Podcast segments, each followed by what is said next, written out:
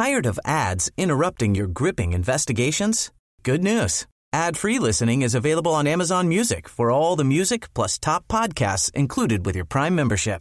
Ads shouldn't be the scariest thing about true crime. Start listening by downloading the Amazon Music app for free or go to amazon.com slash true crime ad free. That's amazon.com slash true crime ad free to catch up on the latest episodes without the ads.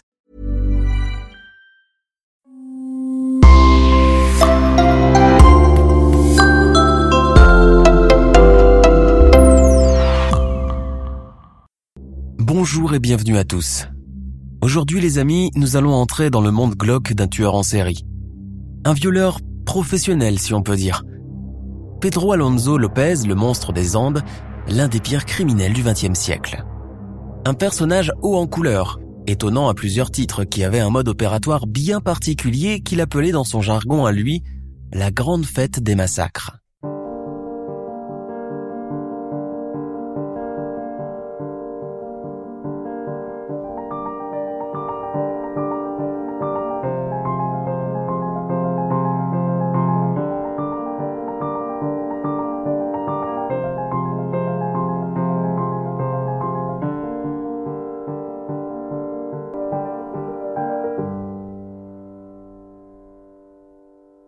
Spécialisé dans les petites filles, il suit un rituel bien particulier.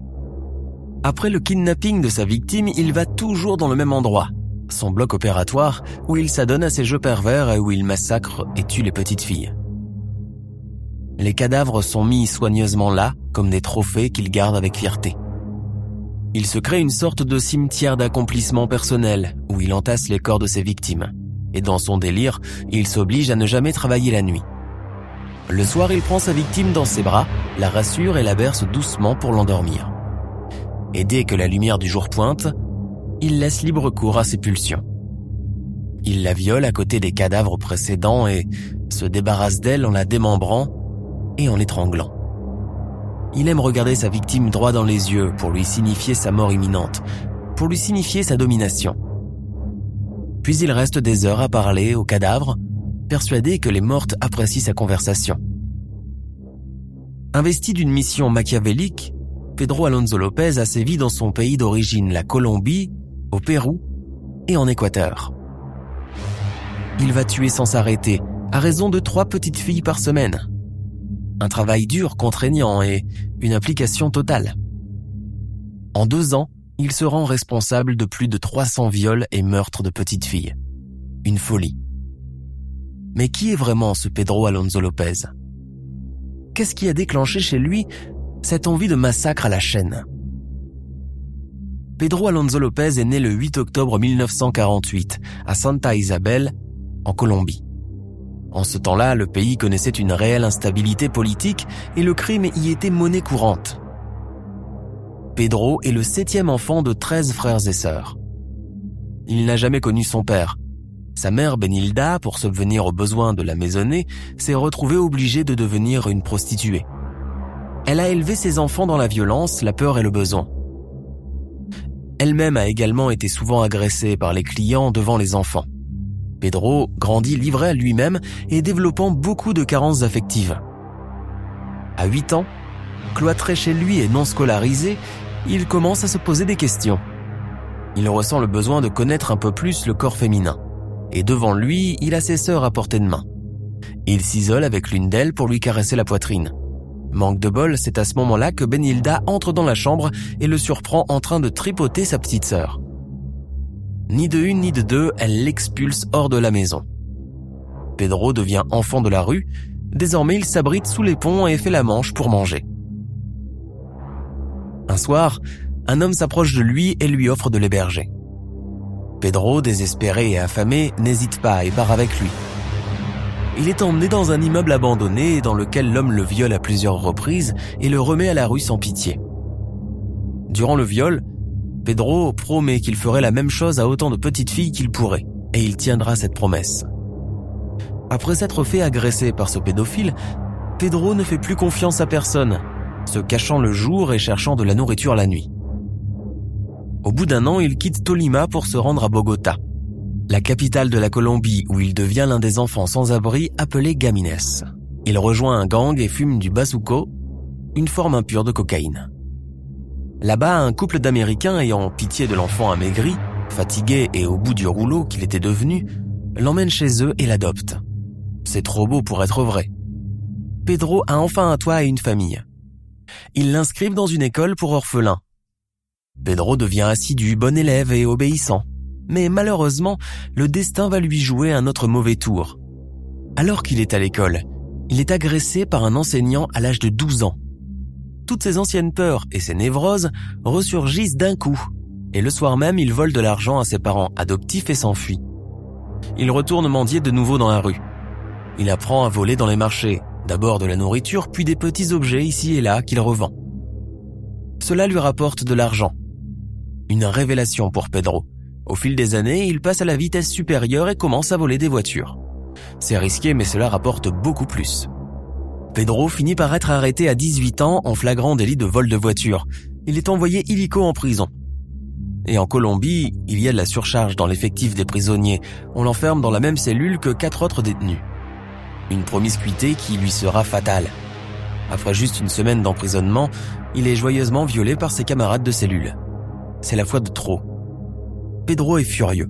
Il profite de l'éloignement des surveillants pour égorger ses agresseurs avec un couteau de fortune. Pedro, traumatisé, se jure de ne plus se laisser approcher par qui que ce soit et il répercute tout ce qui lui arrive de fâcheux sur le fait que Benilda, sa mère, l'a rejeté brutalement et n'a plus jamais voulu le reprendre. Il se met alors à détester les femmes.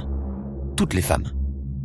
Les autorités ayant jugé qu'il était en légitime défense, Pedro ne reçoit qu'une peine de deux ans de prison supplémentaire pour ses meurtres. À sa sortie de prison, il était devenu un monstre de haine programmé à tuer et à massacrer.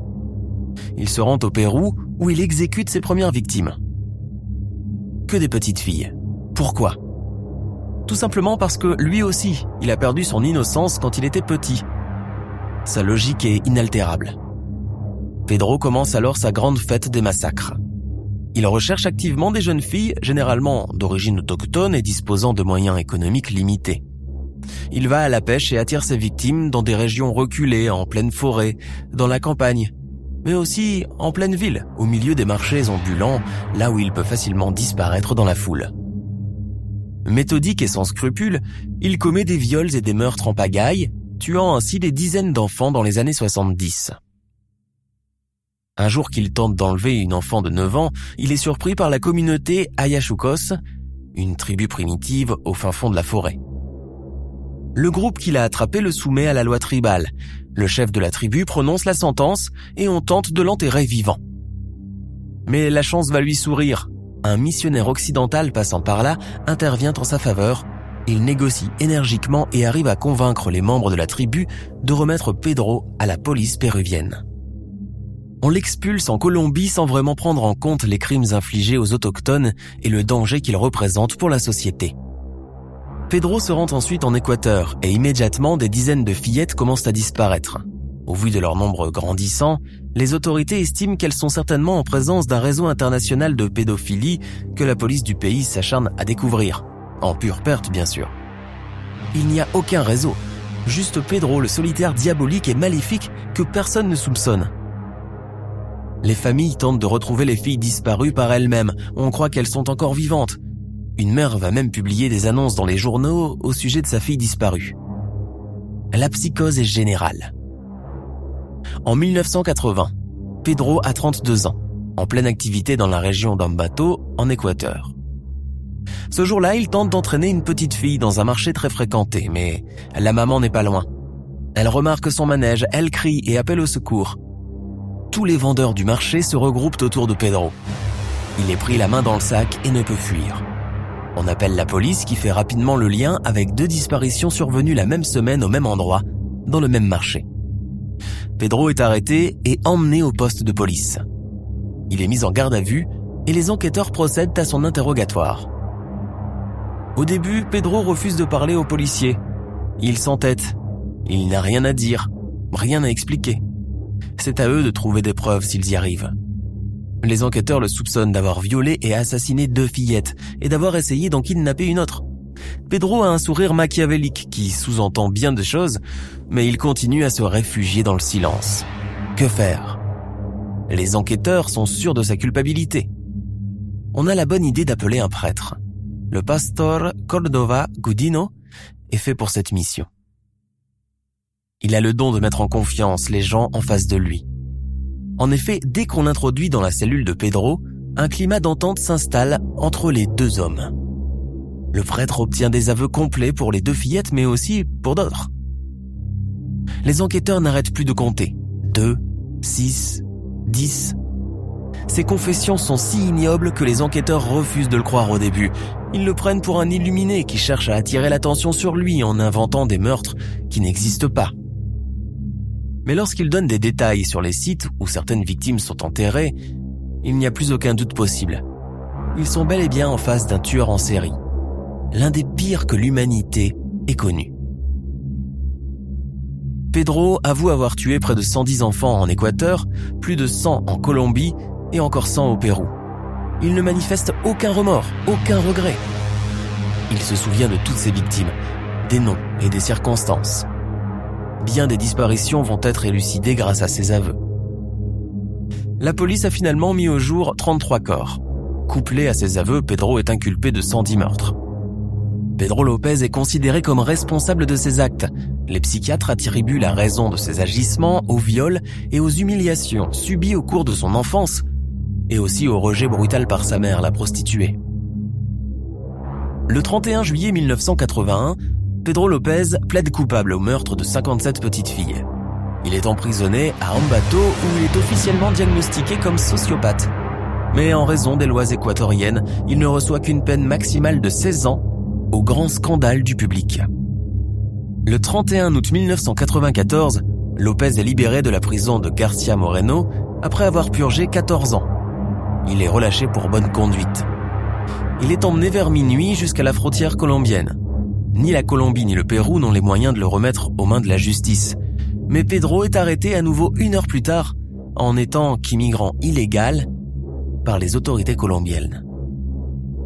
En Colombie, Pedro est accusé du meurtre d'une petite fille de 8 ans, un meurtre vieux de deux décennies. À son procès en 1995, il est déclaré irresponsable de ses actes et il est envoyé dans un centre psychiatrique de Bogota. En février 1998, il est déclaré guéri de sa folie et relâché après le paiement d'une caution de 50 dollars avec des conditions supplémentaires. En 2002, Interpol émet un nouveau mandat d'arrêt contre lui pour un nouveau meurtre, mais Pedro a déjà disparu.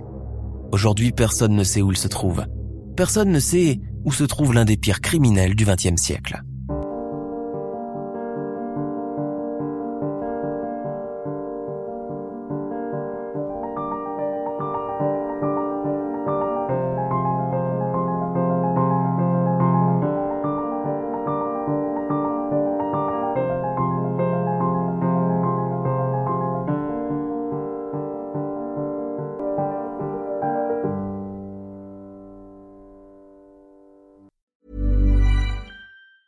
Hey, it's Danny Pellegrino from Everything Iconic. Ready to upgrade your style game without blowing your budget? Check out Quince. They've got all the good stuff, shirts and polos, activewear and fine leather goods, all at 50 to 80% less than other high-end brands. And the best part? They're all about safe, ethical and responsible manufacturing. Get that luxury vibe without the luxury price tag. Hit up quince.com slash upgrade for free shipping and 365 day returns on your next order. That's quince.com slash upgrade. Tired of ads interrupting your gripping investigations? Good news. Ad-free listening is available on Amazon Music for all the music plus top podcasts included with your Prime membership. Ads shouldn't be the scariest thing about true crime. Start listening by downloading the Amazon Music app for free or go to amazon.com slash true crime ad free. That's amazon.com slash true crime ad free to catch up on the latest episodes without the ads.